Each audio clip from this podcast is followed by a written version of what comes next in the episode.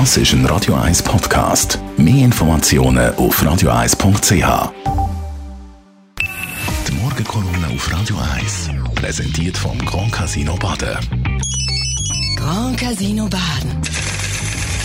Baden im Es ist die Reihe der ehemalige Stadtpräsident von Zürich, der Elmar Ledergerber. Guten Morgen miteinander.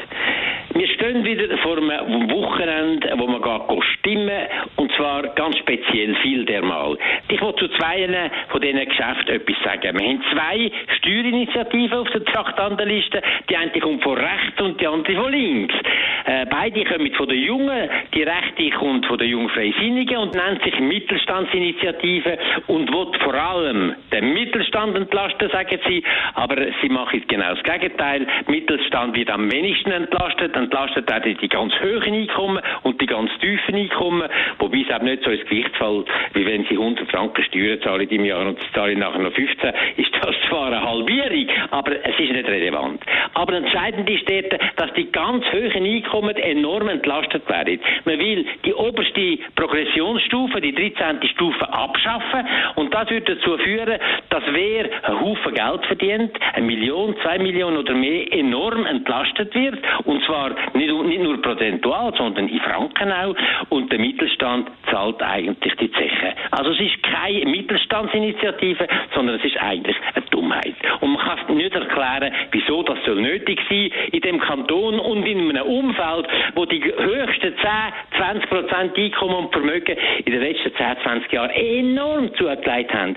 Der Immobilienmarkt hat sich verdoppelt, der Aktien, Börsenmarkt, Börsenwert hat sich mehr als verdoppelt, allein im letzten Jahr 25 Prozent. Und das fällt sowieso nicht unter die Einkommenssteuer, dass man dort nochmal entlastet, das kann man nun wirklich niemandem erklären. Also, das ist nicht einmal gut gemeint, das ist schlecht gemeint. Die andere Initiative, die sogenannte Entlastungsinitiative von der JUSO, ist zwar gut gemeint, aber sie führt zum Gegenteil von dem, was sie will. Sie sagt zwar, sie wollen alle unten entlasten bis etwa 100.000 Franken Einkommen und die oben dafür massiv mehr belasten. Das würde dazu führen, dass wenn Sie und ich, aber das sind wir leider nicht, eine Million würden verdienen, dass wir nachher etwa 80.000 Franken mehr müssen zahlen, bei 2 bis 5 Millionen, bis sind sogar bis zu einer halben Million zusätzliche Steuern, die man müsste abdrucken. Das ist zwar verantworten, wenn man so viel Geld hat, aber wenn man nicht schaut, was denn da wird passieren, dann macht man eben vielleicht genau das Verkehrte. Wenn Sie in Zürich müssen 80, 100, 200, 300.000 oder 500.000 Franken mehr zahlen, ist es ein kleines, dass Sie ein bisschen überrutschen in den Kanton Schweiz, in den Kanton Zug, in den Kanton Luzern und überall und das nicht mehr müssen zahlen und dann ist das Steuersubstrat auch weg. Und es wird dazu führen, dass die Verbleibenden mehr müssen zahlen, um die öffentlichen Aufgaben können zu finanzieren. Es kommt noch dazu, dass das Modell dazu führt, dass reiche Gemeinden noch reicher werden und arme ärmer werden. Der Finanzausgleich kann nicht richten. Also ein Schuss in eigenen Fuß.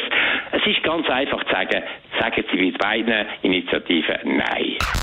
Die Morgenkolumne auf Radio 1.